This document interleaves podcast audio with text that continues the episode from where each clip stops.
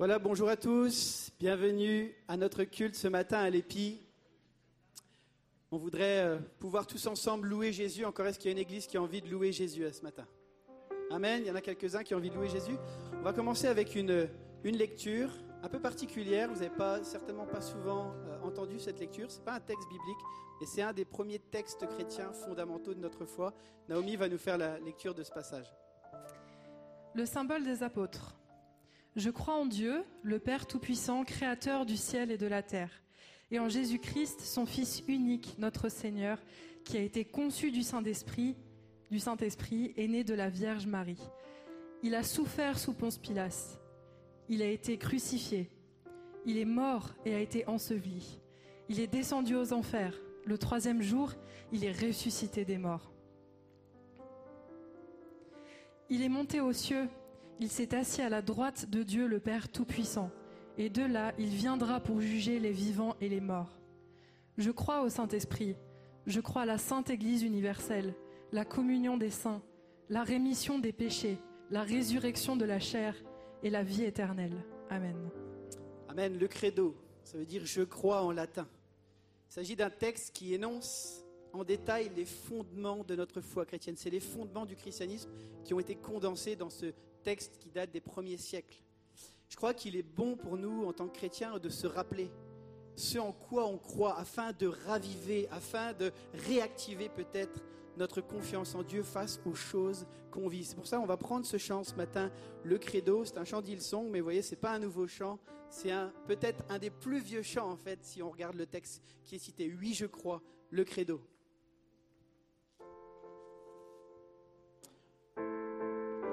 Si on le croit ce matin et si on, le peut, est-ce qu'on peut se mettre debout à notre place en prenant ce chant pour dire oui, je crois?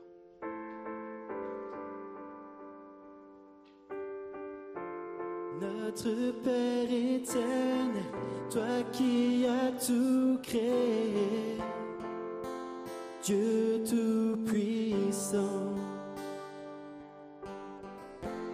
c'est par ton Saint-Esprit que Jésus fut conçu, Christ notre Sauveur. Oui, je crois en Dieu notre Père, oui, je crois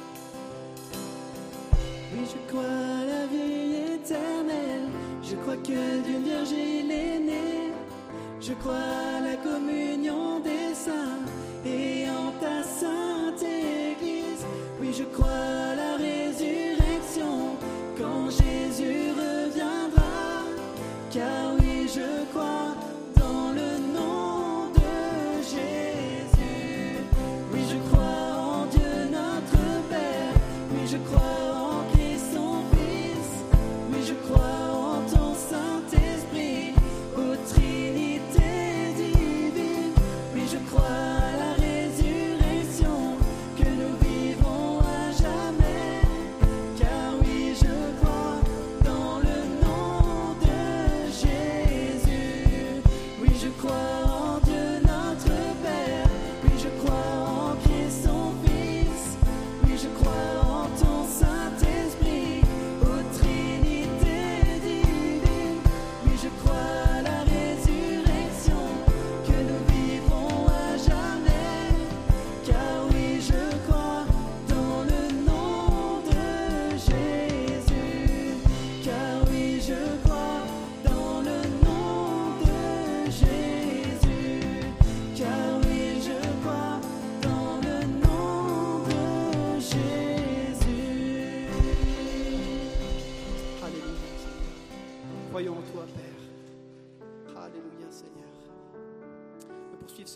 ce chant qui dit merveilleux nom.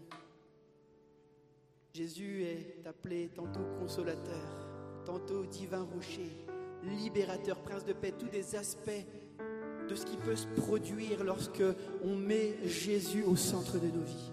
Et c'est ce qu'on veut chanter ce matin, tout notre cœur, le merveilleux nom de Jésus. Vous savez, il y a plein de choses qui peuvent s'écrouler, s'effondrer autour de nous. Mais il y a un seul qui demeure le roc sûr. C'est Jésus-Christ. Amen. Alors on veut le chanter tout notre cœur, merveilleux nom.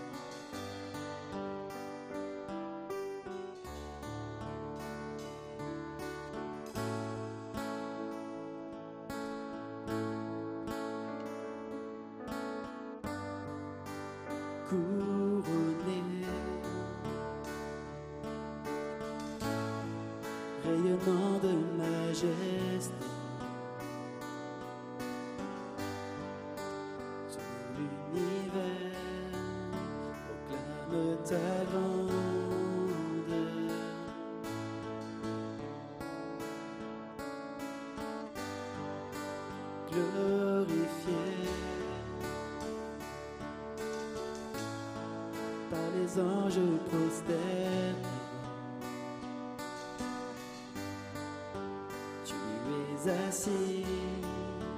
la droite du Père.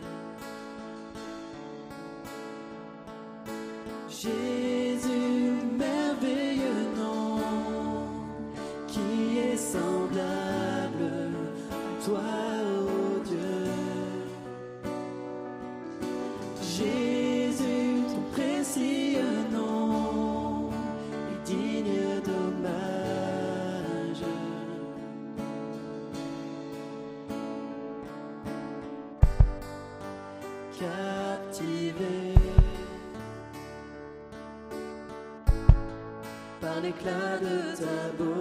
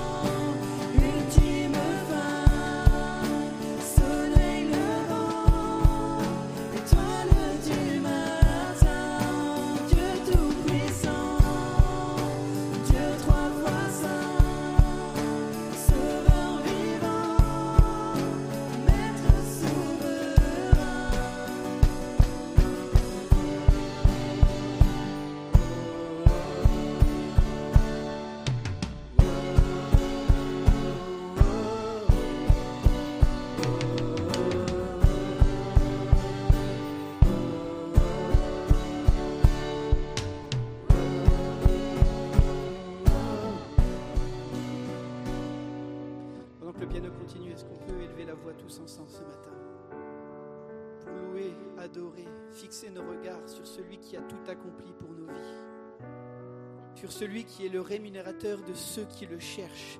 Est-ce qu'on peut élever la voix tous ensemble ce matin pour le chercher, pour chercher son cœur, pour chercher sa vie? Le, le, ciel veut encore se déverser ce matin dans nos vies et dans nos cœurs. Le ciel est tout proche de chacun d'entre nous. Pour ceux qui décident de chercher la grâce de Jésus-Christ. Il est le même hier, aujourd'hui et éternellement. Il ne change pas. Ses plans sont les mêmes pour ta vie. Est-ce qu'on peut élever la voix tous ensemble ce matin pour le louer et pour l'adorer? Alléluia Jésus. Alléluia Seigneur. Es glorieux Père. Es grand Jésus. Quel sauveur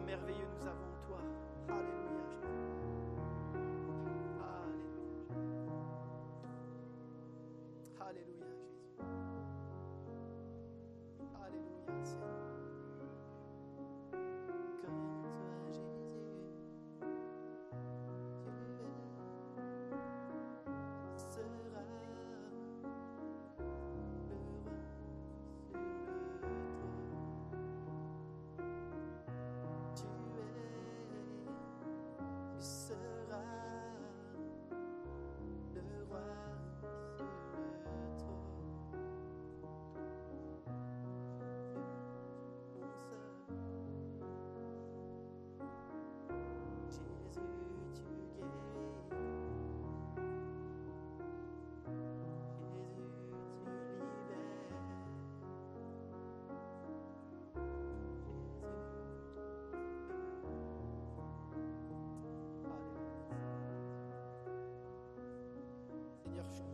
je prie pour un souffle de consolation ce matin dans ce lieu, Père. Tu sais, ceux et celles qui sont venus chargés avec un poids sur leurs épaules. Tu es celui qui veut communiquer un joug léger encore ce matin. Tu es celui qui veut te charger des combats, des luttes et des difficultés. Tu les as pris sur ton corps à la croix, Père éternel. Je te prie pour une paix surnaturelle au-delà des circonstances ce matin pour quelqu'un dans ce lieu, Jésus. Viens, souffle. Viens et restaure, viens et fortifie, viens et encourage. Tu n'as pas changé, Père, ta grâce, elle dépasse notre entendement. Tu es le Dieu qui fait grâce à celui qui vient pour la première fois. Mais tu es celui aussi qui fait grâce pour celui qui a chuté, qui s'est écroulé en cours de route. Ta main, elle est toujours tendue ce matin encore. Et nous pouvons nous la saisir. Nous pouvons être au bénéfice de l'amour de Jésus encore ce matin. Je te prie de venir fortifier et d'encourager encore, Père. Alléluia, Jésus.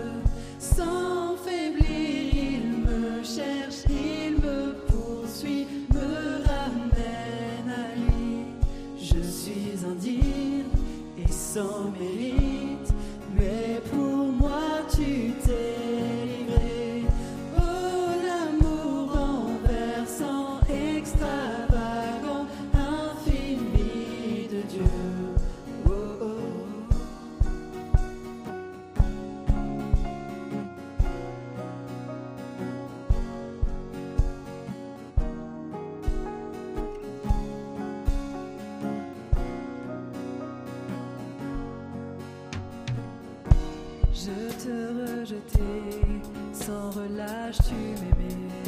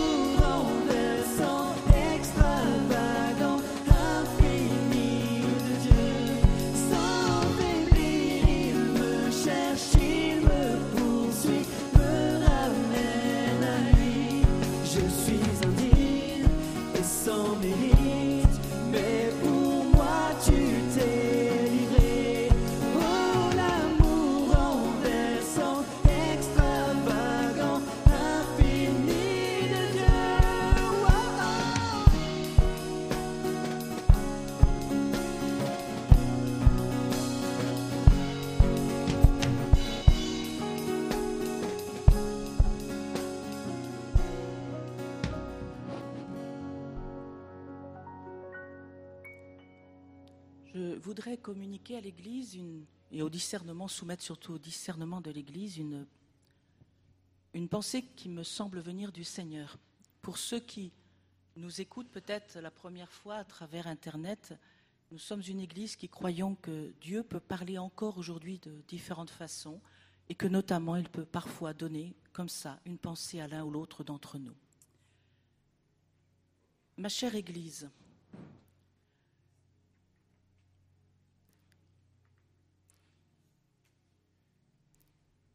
Jésus te dit je t'aime. J'aime chacun d'entre vous, du plus petit au plus grand, du plus récent dans la foi au plus ancien. Mais j'ai quelque chose à te reprocher. C'est que tu ne réponds pas pleinement à mon appel. J'ai appelé plusieurs d'entre vous à se lever et à me servir, chacun à sa façon.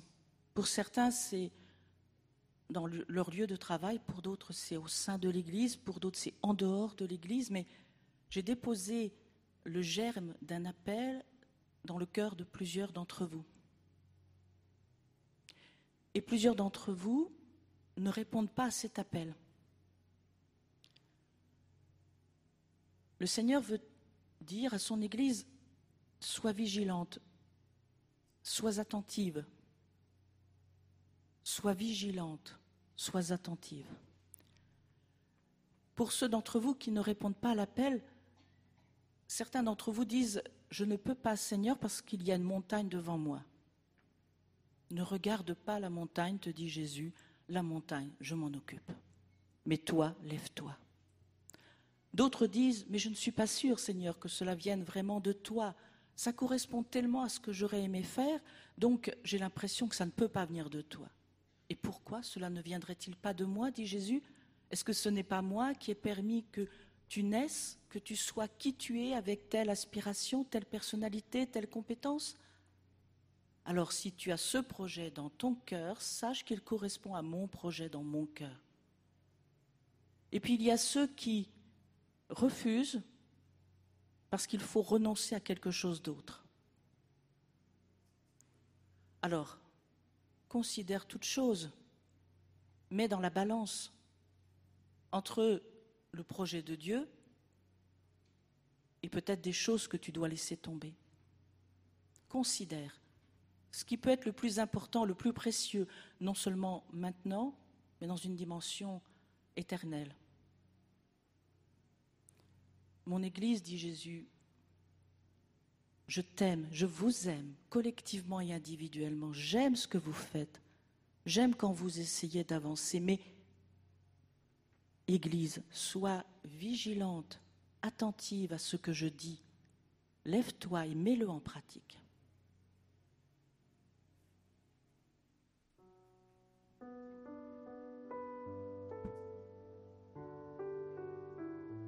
Ta douceur, Seigneur.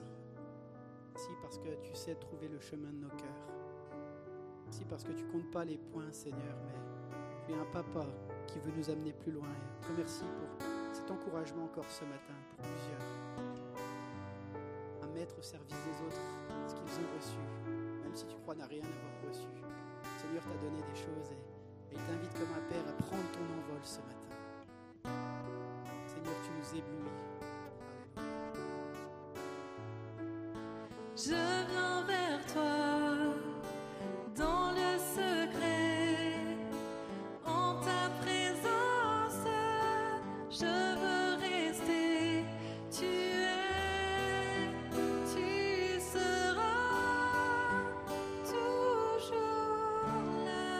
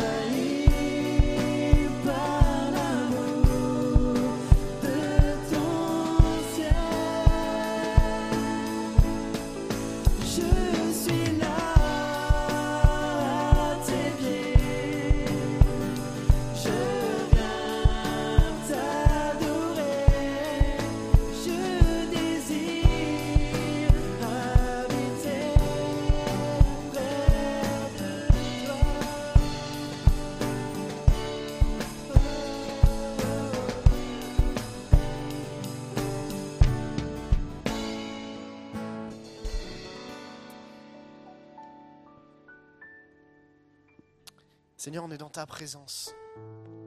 Et le désir de nos cœurs, c'est réellement d'habiter près de toi. Mais ce que nous vivons ce matin, c'est cette opportunité de pouvoir le faire par Jésus-Christ. Tu dis dans ta parole, un jour dans tes parvis vaut mieux que mille ailleurs. Une chose que je désire, c'est habiter tous les jours près de l'Éternel. Seigneur, je veux réaliser ce matin avec l'Église de l'Épi que nous avons accès auprès du Père ce matin. C'est un tel honneur, un tel privilège que tu nous fais.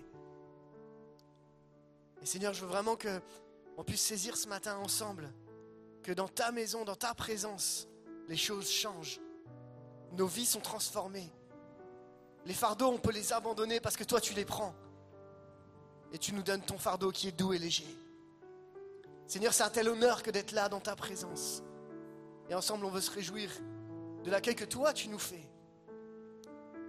De l'honneur que tu nous fais d'être là au milieu de nous. De cet accompagnement que tu as avec nous jour après jour. Quelle joie, quelle grâce, quel privilège. Seigneur, ma prière, c'est que chacun d'entre nous ici, nous puissions mettre le pied dans ce lieu et saisir la grâce de Dieu ce matin. Que personne ne passe à côté de ta présence. Seigneur, que nos fardeaux, nous ayons cette liberté de dire, Seigneur, c'est pas nous qui les portons, mais on te les laisse à tes pieds pour que tu les prennes. et que tu nous donnes les outils pour avancer jour après jour. Merci pour ta présence. Merci Jésus. Amen. Amen. Est-ce que vous croyez que c'est un privilège d'être dans la présence de Dieu? Amen. Dieu est là au milieu de nous et ça nous fait tellement du bien.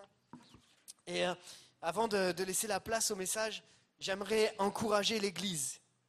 Est-ce que vous êtes euh, OK pour être encouragé ce matin? Alors j'aimerais faire venir devant, on va faire une présentation d'enfants, enfin plus précisément deux présentations d'enfants. Et je vais inviter euh, Kérob et Anna et Florian et Tan à nous rejoindre. Si vous êtes... euh, alors je vois Kérob là-bas et Florian, et voilà, ils arrivent. Et on va être encouragés ce matin parce que je crois que présenter un enfant à l'église, c'est une source d'encouragement. C'est une bénédiction. Et est-ce qu'on peut les applaudir chaleureusement?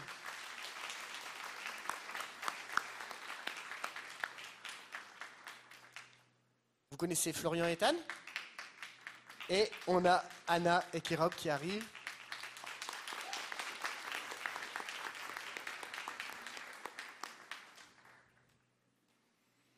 Je vous présente Isaiah, c'est bien ça, et Angela, c'est bien ça. Les deux enfants qui sont là ils sont beaux, non? Franchement, je crois que Isaiah avec le nœud pape, t'as la classe, vraiment. Angela, je pense que pour l'instant, elle est concentrée sur le piano. Mais ouais, il y a plein de lumière, il y a plein de choses qui brillent ici. On est tellement heureux d'être ensemble ce matin. Et avant de, lire un texte qui concerne, enfin, par rapport à la présentation des enfants, j'aimerais juste qu'on puisse écouter un, petit témoignage rapidement de Kérob par rapport à la naissance d'Angela. Et je crois qu'à nouveau, on va pouvoir glorifier Dieu de la façon dont Dieu a agi.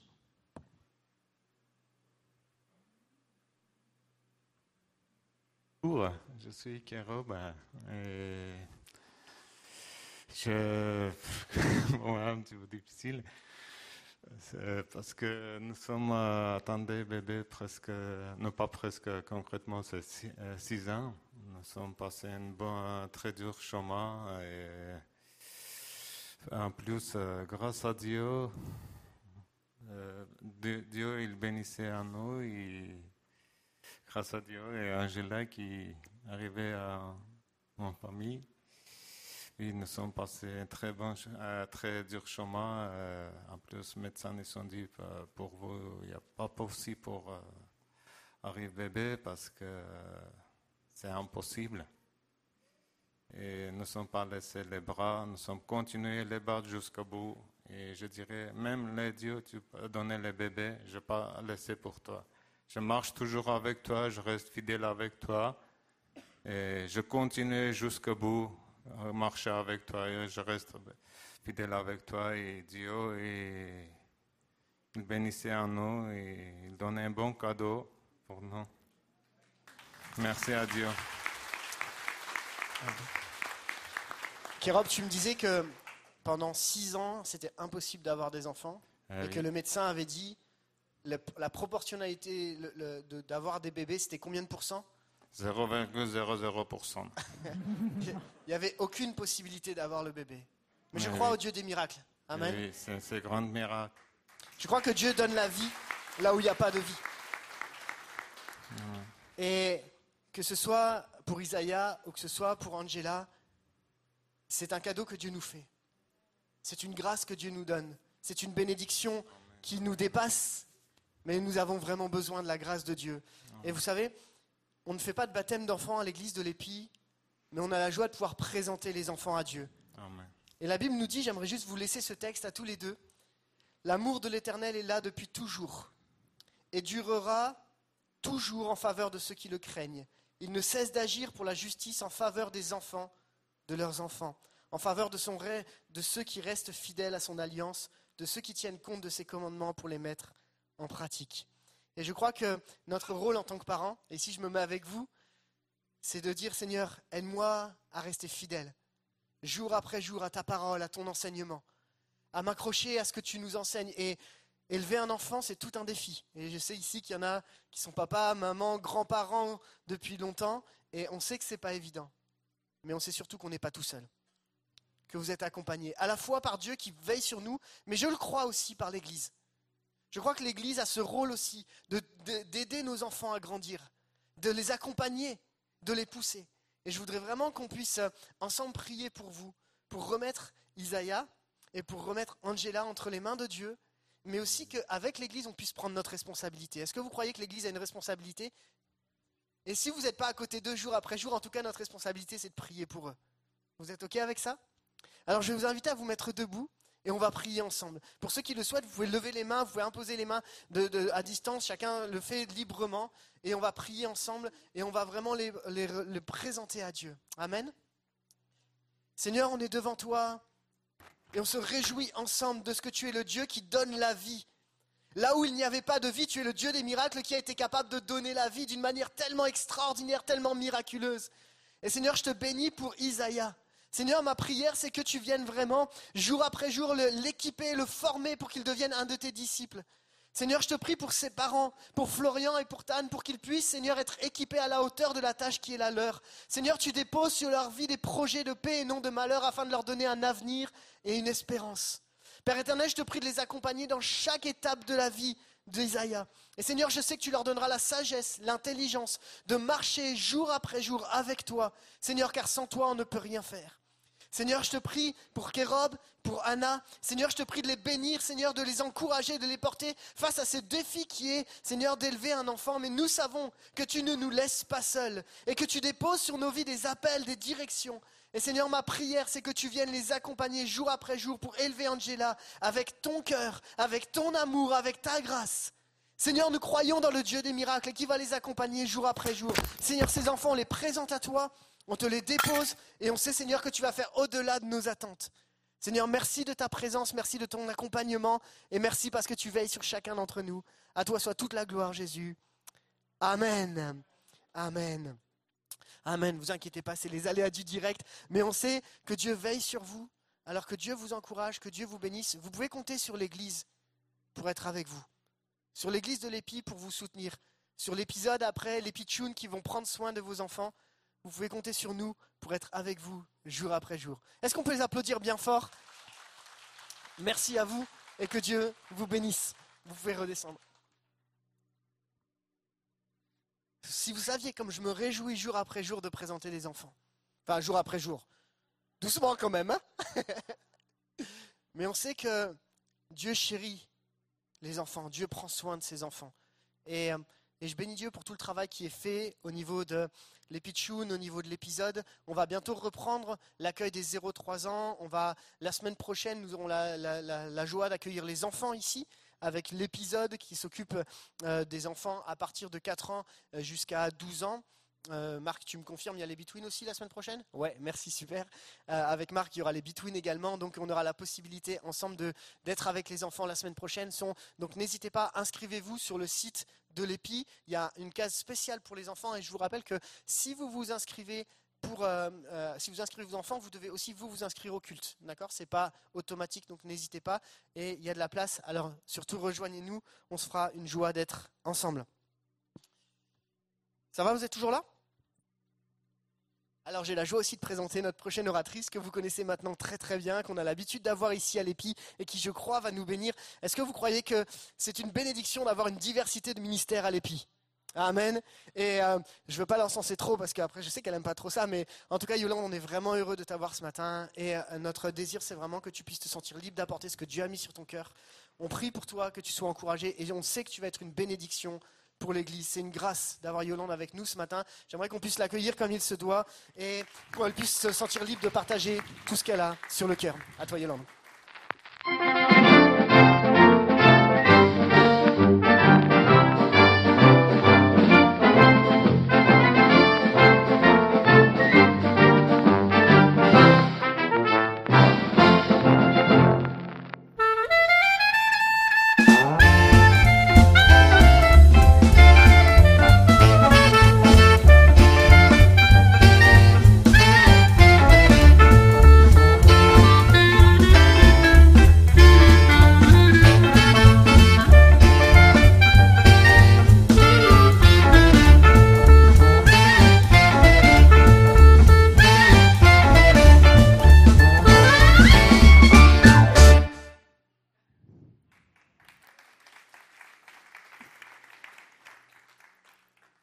Va parler couple ce matin.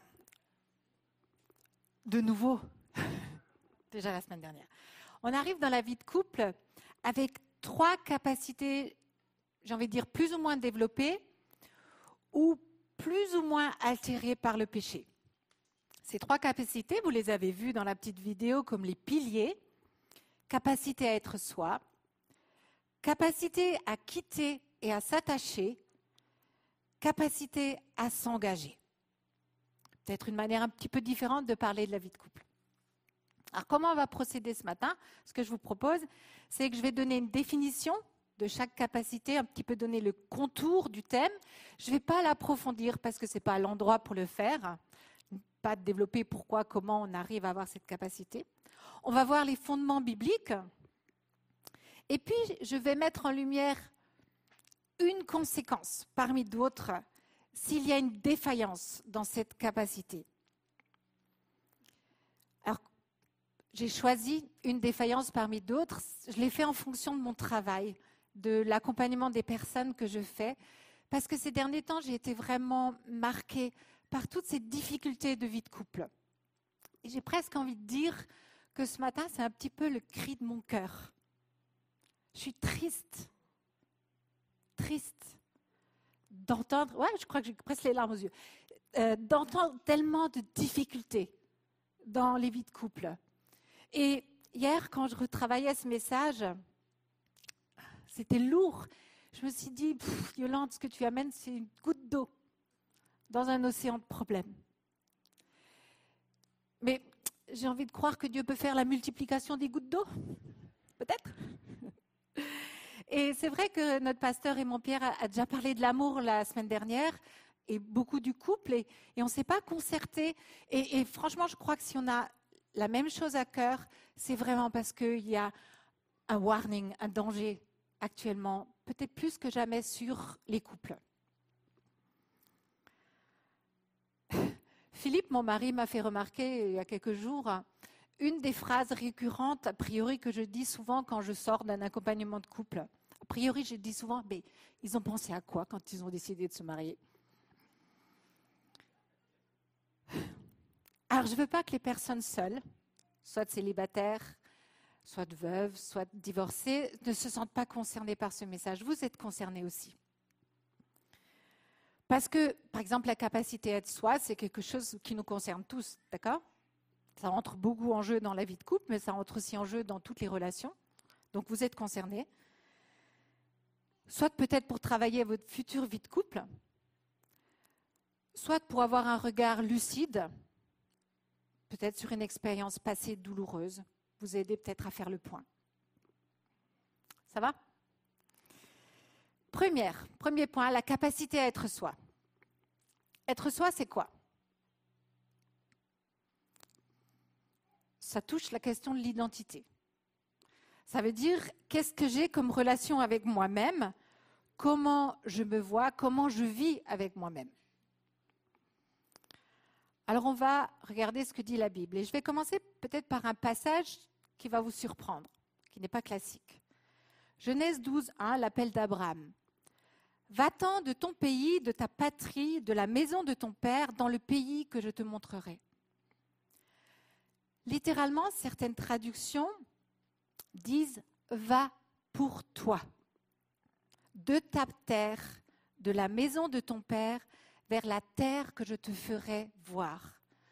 Donc, un appel fais ton chemin, avance, sors de ton enfance pour trouver ta propre voie. Éphésiens 5, 29. C'est ainsi que le mari doit aimer sa femme comme son propre corps. Celui qui aime sa femme s'aime lui-même. Car jamais personne n'a haï sa propre chair, mais il la nourrit et en prend soin, comme Christ le fait pour l'Église. J'ai envie de dire, la Bible pose comme normal de prendre soin de soi. Matthieu 22, 37, 39. Tu aimeras le Seigneur ton Dieu de tout ton cœur, de toute ton âme, de toute ta pensée. C'est le premier et le plus grand commandement. Et voici le second qui est semblable. Tu aimeras ton prochain comme toi-même.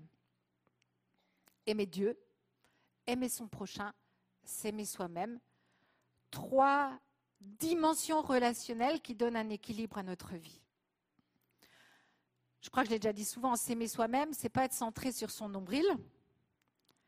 S'aimer soi-même, c'est se savoir aimé et accueilli par Dieu. Donc si Dieu m'aime et m'accueille, qui suis-je pour ne pas le faire? Pour pas m'accepter moi-même Jacques Poujol, qui est pasteur et thérapeute, dit que oser être soi-même, c'est se sentir bien chez soi. Chez soi, pas dans sa maison, hein, chez soi, là, à l'intérieur. Avoir du plaisir à être avec soi. Ce n'est pas se croire arrivé ou parfait, c'est un processus, une marche. Et c'est à partir de cet amour inconditionnel de Dieu que je peux cheminer de progrès en progrès dans, ce processus de la sanctification. D'accord? Je ne l'oublie pas. Il y a ce chemin de transformation intérieure par le Saint-Esprit. Et que mon caractère s'améliore et porte les fruits de l'Esprit. Et que je deviens de plus en plus solide. Mais l'amour de Dieu, je dis souvent, c'est mon hamac. C'est là où je peux me reposer. Et c'est ça qui me permet d'avancer. Jeanne Farmer, qui est femme de pasteur et thérapeute, dit qu'on a tous un petit royaume à gérer. Et ce royaume, c'est notre vie. Alors ce royaume, c'est quoi? Notre vie, c'est quoi? C'est nos pensées, nos actes, nos émotions, notre santé, notre vie spirituelle, notre croissance, notre développement. C'est ce royaume-là que j'ai à gérer. C'est ma responsabilité. Je parle à des adultes, bien sûr. hein. Ça m'appartient. Personne d'autre n'a la responsabilité de gérer ce royaume. Seulement moi.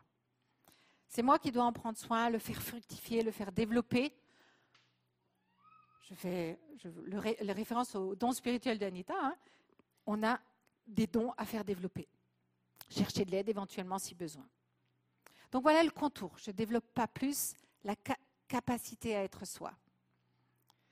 Et quand cette capacité est défaillante, pour X raisons, qu'est-ce qui se passe dans le couple? Alors, une des conséquences, une parmi d'autres, mais une que je rencontre très souvent, c'est que je vais avoir des attentes beaucoup trop élevées envers mon conjoint. Si je n'ai pas conscience de ma valeur, d'accord? Si je ne suis pas bien avec moi-même, et j'ai tendance à mettre tous mes espoirs de bien-être et de bonheur en l'autre. Je vais tout attendre de l'autre. Je vais être heureux, je vais être heureuse quand j'aurai trouvé, quand j'aurai un conjoint. Combien de fois j'ai pas entendu Ah, j'aimerais rencontrer ma moitié ou bien mon âme sœur. J'ai encore discuté de ça récemment avec quelqu'un qui va se reconnaître. Alors j'entends l'aspiration légitime derrière ça et c'est normal, d'accord? Mais ce que j'aimerais, c'est que de manière subtile, cette, expression, en dehors du fait que ça nous vient de la culture grecque, hein, mais ça sous-entend en fait quelque part qu'une personne seule eh ben, pas une personne à part entière. Il lui manque un bout. Pour être complet, il faut que je sois en couple. Et ça, c'est faux. Ah, Amen, oui. Les personnes célibataires, les personnes seules, pour X raisons, ne sont pas des demi-personnes. Vous êtes des personnes à part entière. Bien sûr qu'il y a l'histoire de la complémentarité masculin-féminin, mais ça, on peut le vivre en dehors du couple. Et derrière cette phrase, il y a cette recherche d'idéal. Il y a la croyance qu'on va vivre une harmonie totale avec quelqu'un d'autre, sur le plan psychique, physique. Que notre solitude existentielle, qu'on connaît tous, va disparaître, va comme euh, fondre avec quelqu'un. Et ce qui est drôle, entre guillemets, c'est que le début de la relation amoureuse donne souvent l'impression que c'est vrai. D'accord? Mais c'est une illusion. Désolée. Plus je recherche la relation amoureuse pour combler mes carences personnelles, parce que je ne suis pas bien dans ma vie, plus notre imaginaire va embellir la relation, va même tricher, d'accord? Va, frauder, va pas regarder. Et on est tellement sûr que l'autre va combler tous mes besoins, avec l'autre va me comprendre à 150%. Illusion, illusion, mensonge. Alors peut-être vous êtes en train de dire, oulala, elle est heureuse, Yolande, en couple? Pour ceux qui ne me connaissent pas, Oui, je suis heureuse. Tout ce que je suis en train de dire, on a, dû l'apprendre et on continue à l'apprendre tous les jours. Alors bien sûr, la relation et, les personnes ici ou qui nous regardent, qui, ont un couple qui fonctionne bien, savent combien c'est c'est quelque chose de, merveilleux qui nous donne de la force. C'est comme un terrain solide pour faire face au reste de la vie. Et en même temps, c'est important d'accepter qu'aucun amour humain ne peut me combler parfaitement. Alors, en théorie, tout le monde me dit toujours, mais oui, je sais. Mais dans la réalité, de, ma réalité émotionnelle. Le psaume 87, 7, toutes mes sources sont en toi. Et le psalmiste, il parle de Dieu, pas, d'une femme, d'accord? Psaume 62, 10, les humains, du vent, rien de plus. Les hommes, les êtres humains, rien de plus décevant. Non pas que nous soyons toujours décevants, mais nous décevons tous, et Raymond Pierre en a parlé la semaine dernière. Pour moi, il s'agit vraiment de faire le deuil de ce que j'appelle l'amour tout-puissant. Et on est dans une société qui a littéralement fait de l'amour sentimental une idole.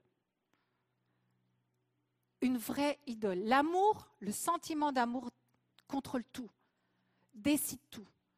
Le sentiment d'amour décide aujourd'hui ce qui est bien et ce qui est mal, au-delà de toute autre considération. Nous devons faire le deuil. Nous, vivons dans ce monde et nous sommes parfois plus influencés que ceux dont on se rend compte. Et c'est important de, de réaliser ça. L'amour, l'amour humain, l'amour sentimental n'est pas tout puissant. Pour voir que mon conjoint est une source partielle de bonheur. Il ou elle est capable de répondre à certains de mes désirs, à certains de mes besoins, et on doit travailler ensemble à, augmenter ça, à aller de l'avant.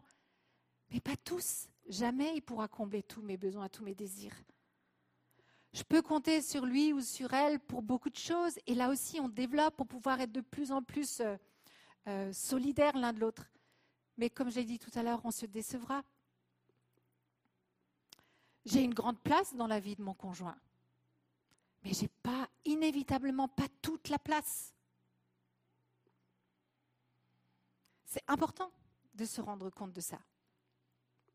On ne peut pas mettre sur l'épaule de l'autre de devoir nous nourrir émotionnellement, affectivement, d'un point de vue sécurité, que tout repose sur l'autre. Ah, peut-être je vous choque. Vous verrez, ce point va être équilibré un petit peu par la troisième euh, capacité. Mais j'ai- j'aimerais juste vous donner euh, un exemple. J'accompagne un couple, 20 ans de mariage. Vous ne pouvez jamais reconnaître les gens dont je parle, d'accord? Je- Soyez rassurés, vous ne pouvez pas les reconnaître, parce que ça change plein de choses. Deux enfants. Et je ne prends jamais des exemples de l'Église aussi. Deux enfants. Lui, il est chef d'entreprise, caractère fort, dominateur. Il dirige son entreprise et il dirige sa famille. Il fait tout. Il parle de sa femme comme de la troisième gosse de la famille. C'est étonnant de la part d'un homme, parce que c'est le discours qu'on entend parfois plus dans la bouche des femmes. Ok? Mon mari, c'est mon quatrième mon deuxième gosse. Et là, le couple il crise. Tout à coup, il y a comme un déclic chez elle, et elle remet tout en question. Elle veut divorcer, et elle charge. Tu nous domines, tu, es dur, tu es exigeant, tu as pourvu aux besoins matériels de la famille, mais tu t'as jamais tenu compte de la relation. Et vous savez quoi? Elle a globalement raison. Et le pauvre monsieur, c'est une sacrée remise en question pour lui. Mais la difficulté, c'est qu'elle ne regarde pas sa part à elle. Et pour rester dans le thème de cette capacité à être soi, elle ne se rend pas compte, et elle, refuse de le voir, qu'elle n'a pas développé le royaume de sa vie. Qu'elle n'a pas mûri, qu'elle n'a pas grandi, pour X raisons bien sûr. Qu'elle n'est pas devenue une adulte dans, intérieurement. Elle est bien sûr adulte, elle travaille et tout ça, mais émotionnellement. Elle ne veut pas regarder ça en face. C'est plus facile de critiquer que de s'examiner soi-même. D'accord? Elle n'a pas développé cette capacité à être elle-même. Je fais juste une parenthèse dans cette crise, comme dans toutes les crises de couple. L'idée, c'est pas de chercher un coupable qui a tort, qui a raison, mais vraiment de se dire quelle est ma part de responsabilité dans la crise qu'on est en train de vivre. Quelle est ma part Si je résume cette première partie, Dieu me donne la responsabilité de ma vie. Il m'appelle à devenir moi-même, c'est-à-dire une personne adulte, mature, dans la relation avec le Seigneur, bien sûr. Et mon conjoint contribue à me rendre heureux, mais tout mon bonheur ne repose pas sur lui. Ça va? Deuxième capacité. Capacité à quitter s'attacher. Alors écoutez bien, cette capacité signifie que nous arrivons à passer d'une saison de vie à une autre saison de vie. Passer d'une saison de vie à une autre saison de vie.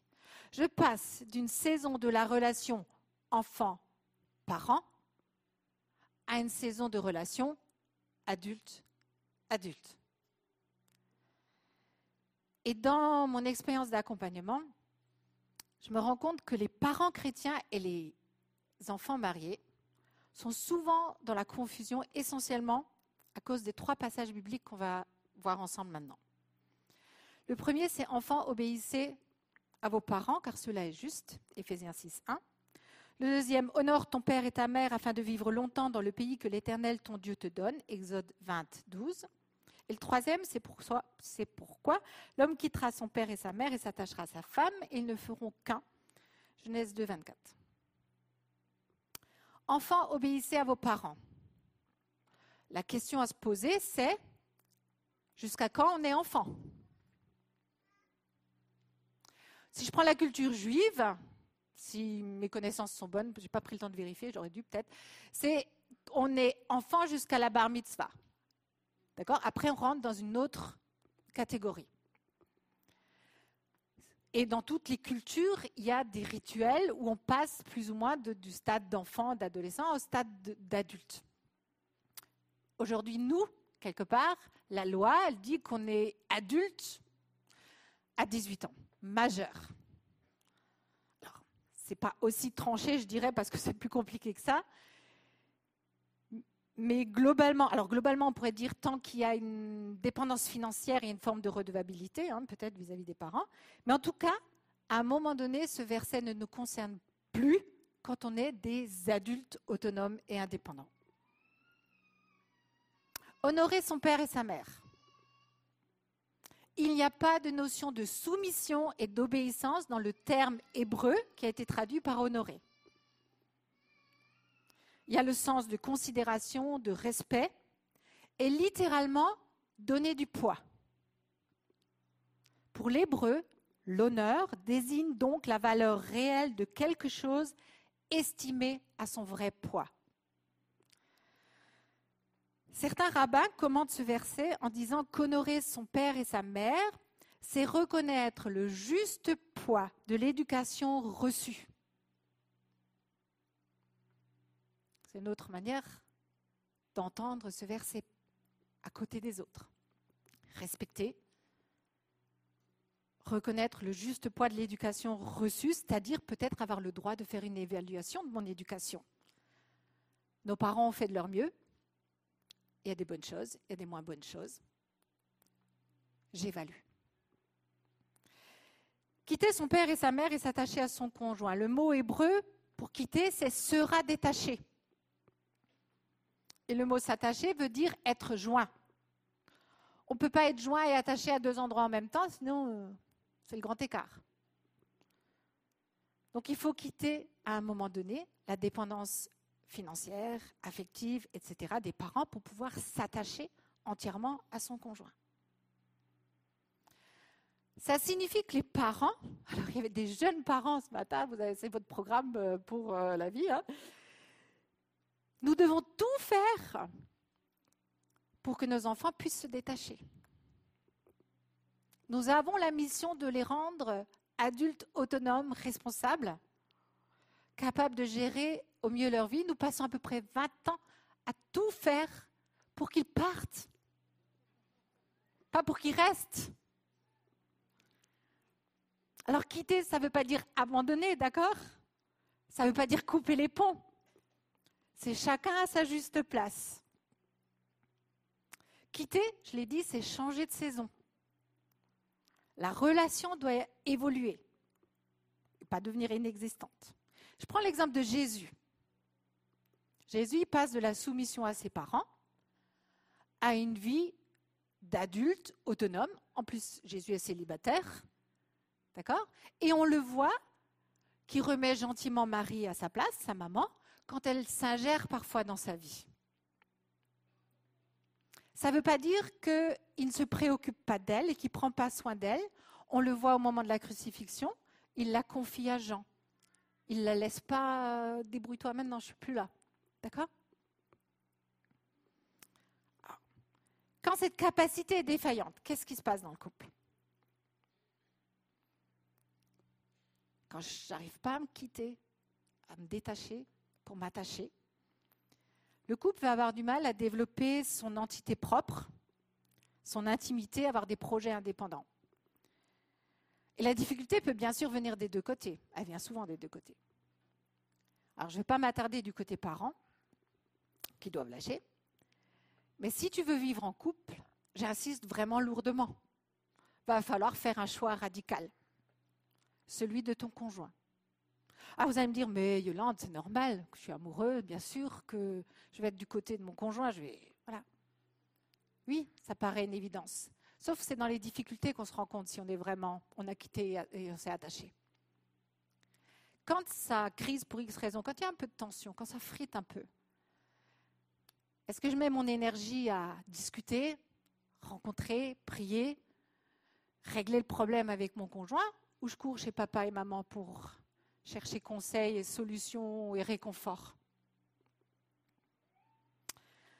Je vous donne l'exemple d'une jeune femme que j'accompagne qui spontanément, systématiquement, va vers son papa chéri chaque fois qu'elle a un souci. Même pas forcément un souci de couple, hein, mais c'est papa, sa référence. OK?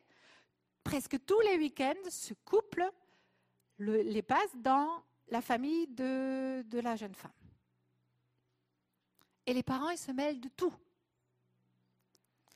Ce que le couple doit faire, doit pas faire, comment ils doivent être, la place de chacun, l'éducation des enfants, faut faire ci, faut pas faire ci, faut pas. voilà.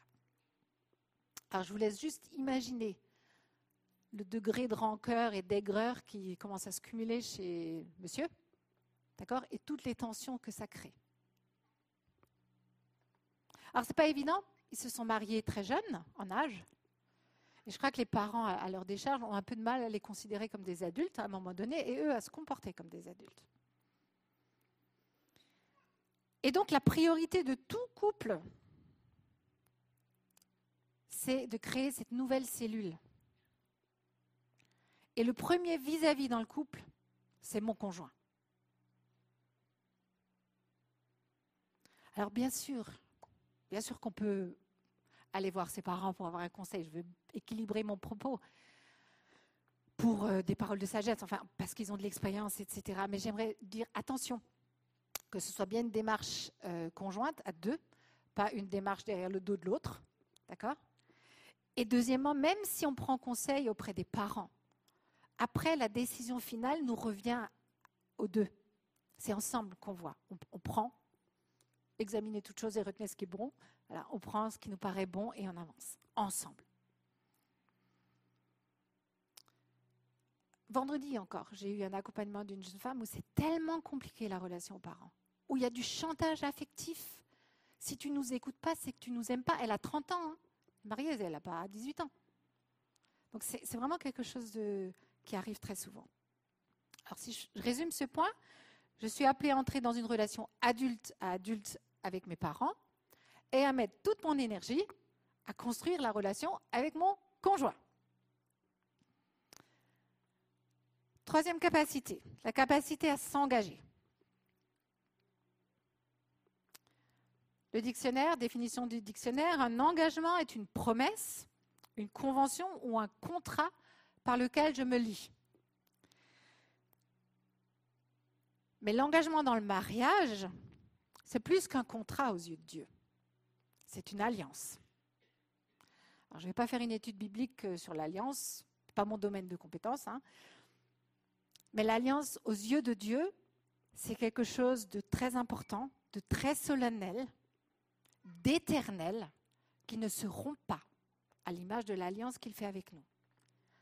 Alors, s'il vous plaît, les personnes divorcées dans cette salle ou derrière l'écran, ne vous sauvez pas. Je ne suis pas en train de dire que le divorce, c'est une catastrophe et que c'est mal, etc. Il n'y a pas de jugement. Mais j'aimerais, vraiment qu'on qu'on comprenne cette notion d'engagement. Matthieu 5, 37, que votre parole soit oui, oui, non, non. Proverbe 20, 25, c'est un piège pour l'homme que de prendre à la légère un engagement sacré et de ne réfléchir qu'après avoir fait un vœu. Vous avez aussi la référence, je crois, d'autres euh, nombres 32 ou Ecclésiaste 5, 5, si vous voulez creuser un petit peu. L'engagement, c'est la composante, j'ai envie de dire, la plus volontaire de la relation de couple. Contrairement à la, à la passion, au fait de tomber amoureux, normalement, l'engagement est le résultat d'une- euh, décision consciente, normalement, d'accord? Qui guide après. L'engagement, c'est une sécurité, c'est pas une prison. Alors, je vais vous donner un autre exemple qui n'a rien à voir avec le mariage, mais juste pour illustrer, parce que c'est- très semblable. Je fais des accompagnements de groupe, en tout cas avant la Covid. Qu'est-ce que c'est un accompagnement de groupe? C'est plusieurs personnes, trois à six personnes, qui s'engagent dans un parcours de, dé- de développement personnel, de cheminement intérieur, et pour euh, 10, 15 ou 20 séances. Et le premier point qu'on examine, le premier soir ensemble, le premier point qu'on examine, c'est la question de l'engagement.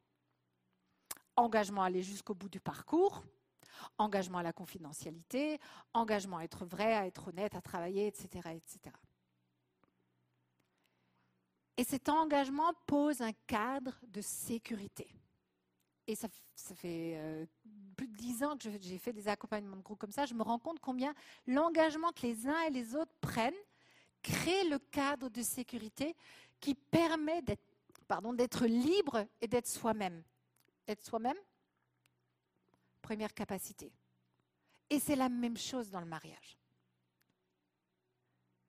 C'est un cadre de sécurité qui me permet d'être libre et d'être de plus en plus moi-même. Alors si le mot engagement vous donne des boutons, je pense qu'il faut sérieusement se poser la question. D'où est-ce qu'elle vient cette allergie je, euh, suis sérieuse, d'accord? Il y a certainement une cause, peut-être même une blessure à ce niveau-là. Et il y en a souvent. Alors tout ça pour dire quoi? Ben, Qu'on ne se marie pas à la légère. On ne se marie pas juste parce qu'on est amoureux. Quand on se marie, on sait qu'on s'engage. Alors on s'engage à quoi? Je, pourrais, je me suis dit, est-ce que j'énumère toutes les, toutes les choses auxquelles on s'engage? Je me suis dit, je vais oublier des choses. Alors je voudrais le résumer juste comme ça. On s'engage à une vie de don et de service. 1 Jean 3,16, nous avons connu l'amour en ce que Jésus a donné sa vie pour nous. Nous aussi, nous devons donner notre vie pour des frères. Je vais vous la faire version couple. Nous avons connu l'amour en ce que Jésus a donné sa vie pour nous. Nous aussi, nous devons donner notre vie pour notre conjoint. C'est, petite parenthèse, une bonne astuce. hein. Vous pouvez prendre plein, plein de versets de la Bible et vous mettez le prénom de votre conjoint à la place. Ça, ça recadre bien. Donc, on ne se marie pas pour être heureux, mais pour tout faire pour rendre l'autre heureux. On ne se marie pas pour être épanoui, mais pour tout faire pour que l'autre puisse s'épanouir. Et mon épanouissement et mon bonheur individuel sera juste la conséquence logique de notre engagement réciproque.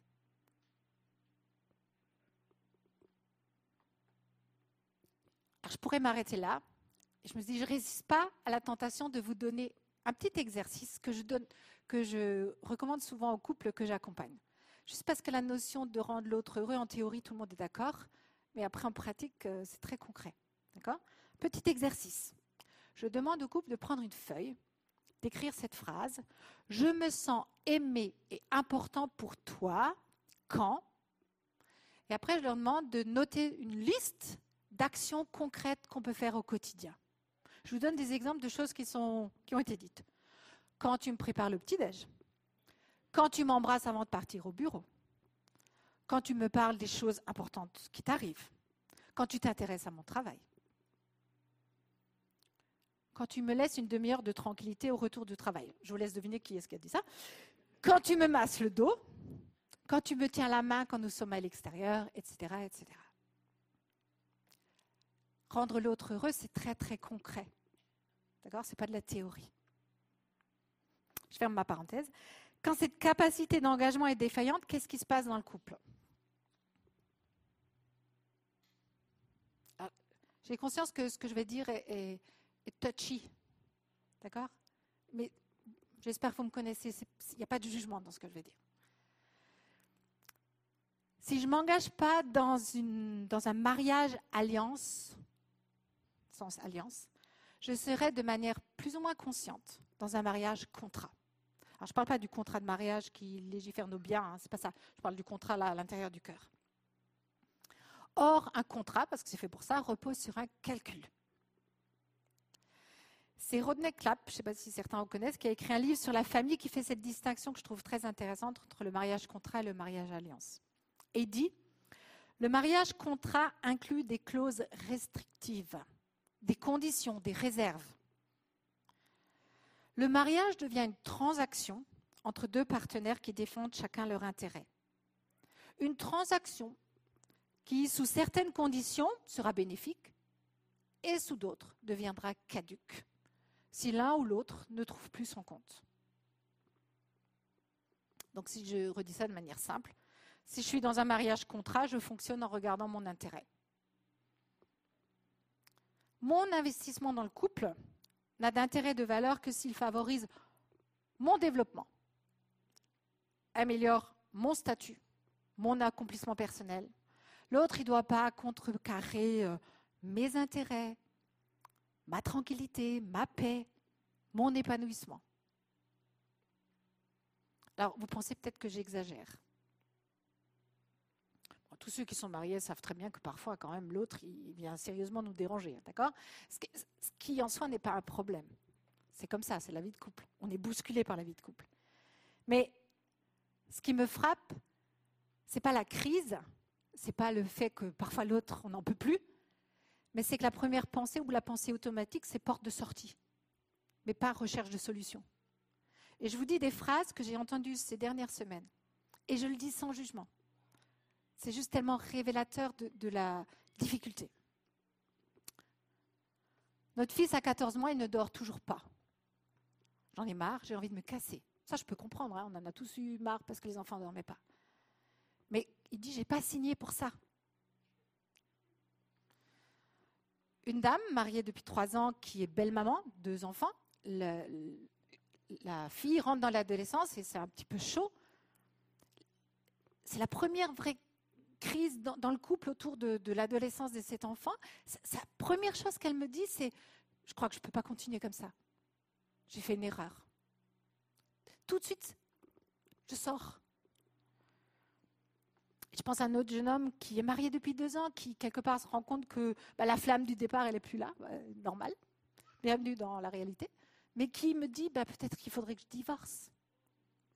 Non, je parle de chrétiens, je ne parle pas des non-chrétiens. Alors, nous sommes tous, moi aussi, par nature, égocentriques et égoïstes. D'accord?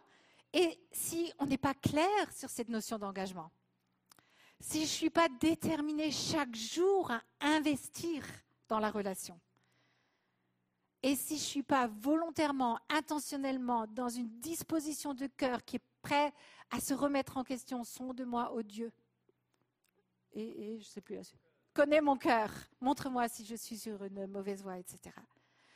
Si je ne suis pas dans ces dispositions-là, automatiquement, j'ai envie de dire, c'est notre nature humaine qui va dominer. Et ma nature à moi, humaine, la première chose à laquelle elle pense, c'est moi.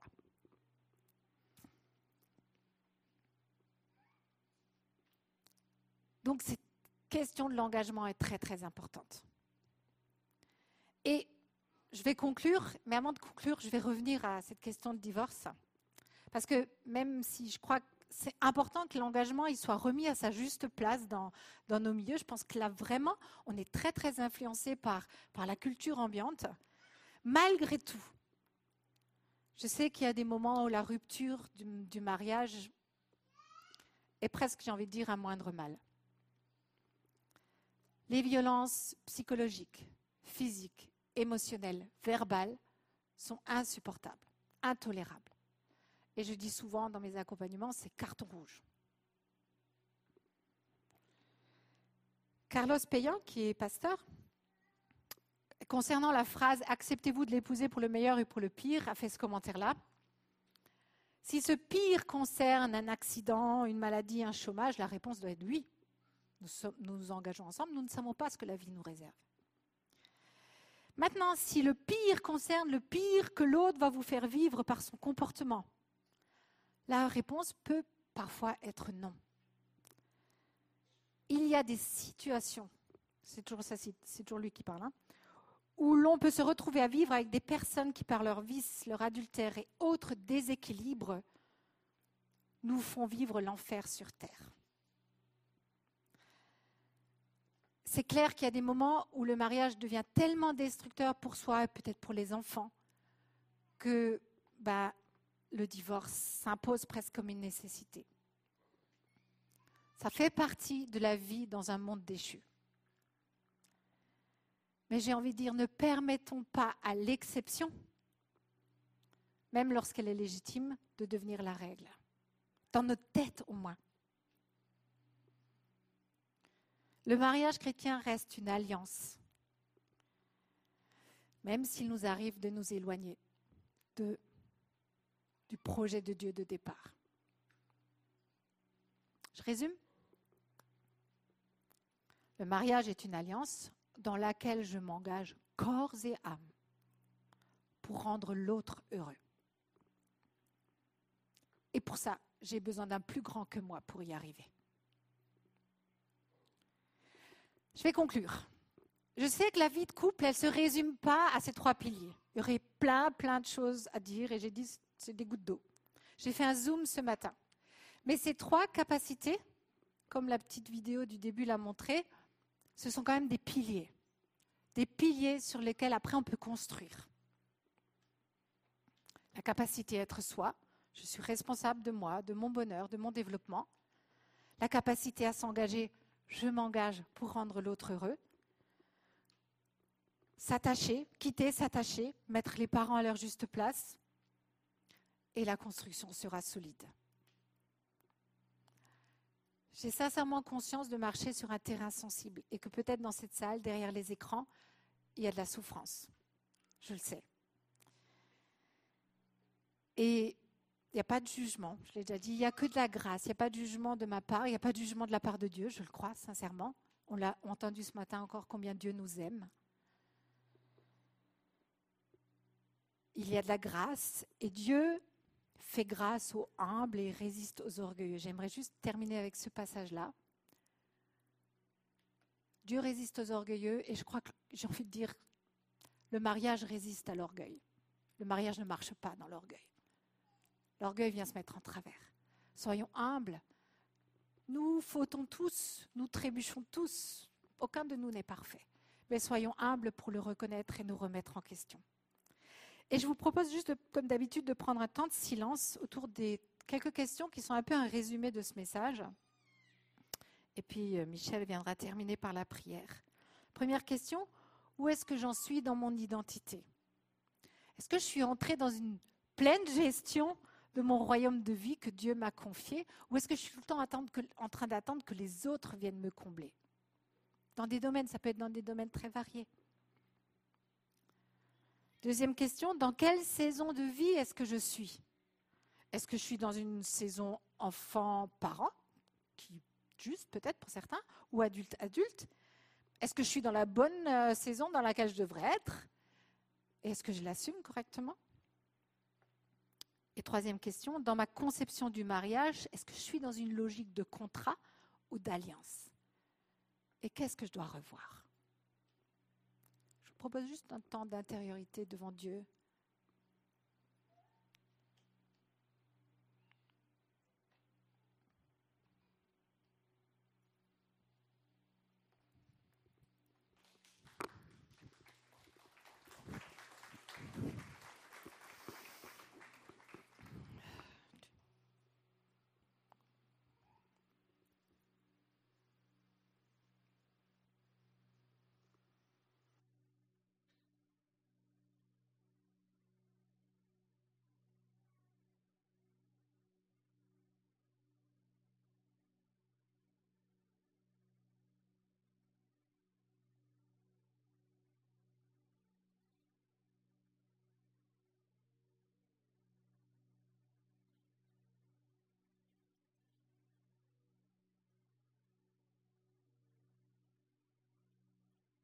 Remercions Seigneur pour euh, ta parole. Tu nous as parlé ce matin et nous sommes tous concernés. Te remercions pour ton amour à notre égard, sur le plan collectif et sur le plan individuel, personnel. Merci parce que tu viens nous chercher, non pas pour nous écraser, nous diminuer, mais pour nous libérer. La vérité nous libère et nous avons entendu beaucoup de vérité ce matin. Merci pour Yolande, merci pour son ministère, merci parce que elle s'est levée parmi nous, au milieu de nous, elle s'est engagée. Merci pour son exemple, merci pour son couple, pour sa famille. Merci de nous aider au travers de ce qui a été exprimé à saisir, à comprendre et à nous engager à notre tour. Comme elle l'a dit, nous sommes responsables de nous-mêmes. Personne ne peut assumer cette responsabilité. Alors merci pour l'éclairage que tu nous as donné ce matin. Merci pour ton pardon. Merci pour ta grâce. Nous voulons fléchir le genou devant toi, nous humilier pour tout ce qui n'est pas à ta gloire, qui est parfois notre honte. Nous voulons pas nous enorgueillir, te résister, mais nous voulons fléchir et dire oui. Amen à tout ce qui a été partagé ce matin. Nous sommes là devant toi, sachant que tu nous tiens par la main et que tu veux nous prendre par la main. Ton bras est très puissant. Tu es plus grand que nous et tu nous connais tellement bien. Merci parce que sur ce chemin de la relation à l'autre et en particulier du couple, nous sommes tous en apprentissage. Personne n'est expert, heureusement. Et nous profitons des expériences des uns et des autres. Et toute l'Église est là au profit des dons, des ministères, des services et de ta parole. Merci Seigneur de nous permettre de progresser, d'avancer avec toi. Et à ton nom, Seigneur, toute notre, toute notre reconnaissance. Amen. Amen.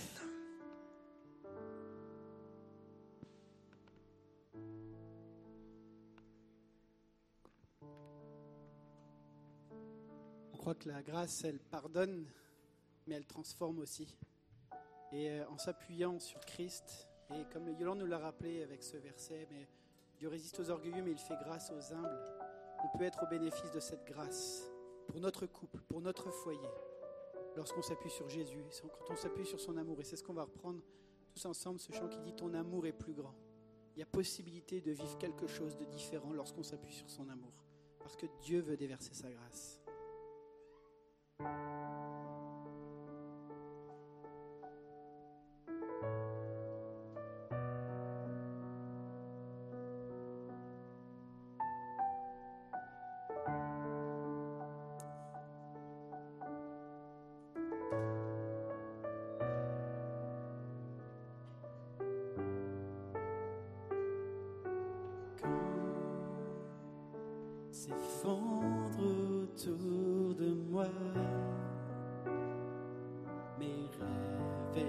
mes espoirs.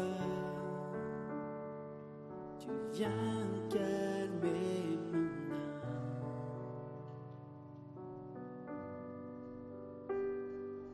Quand l'échec a pris la place, je trouve en toi.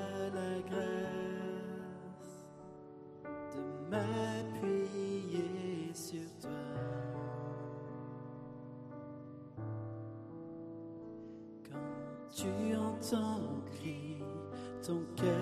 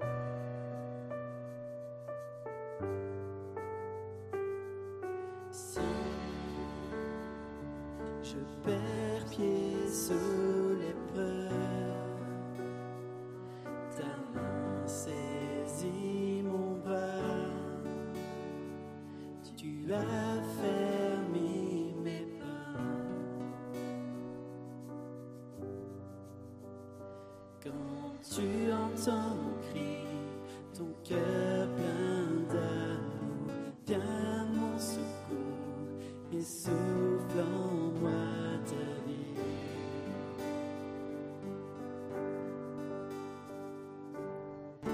Bien plus haut que les cieux, plus profond que les océans, ton amour est plus grand, ta grâce est un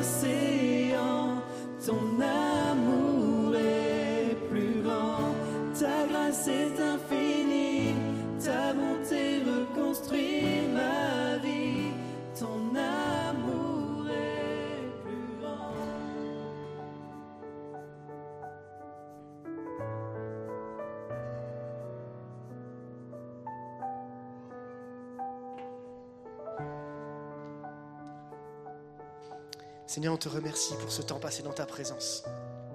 Par-dessus tout pour la douceur avec laquelle tu parles et tu viens nous retrouver, nous rechercher.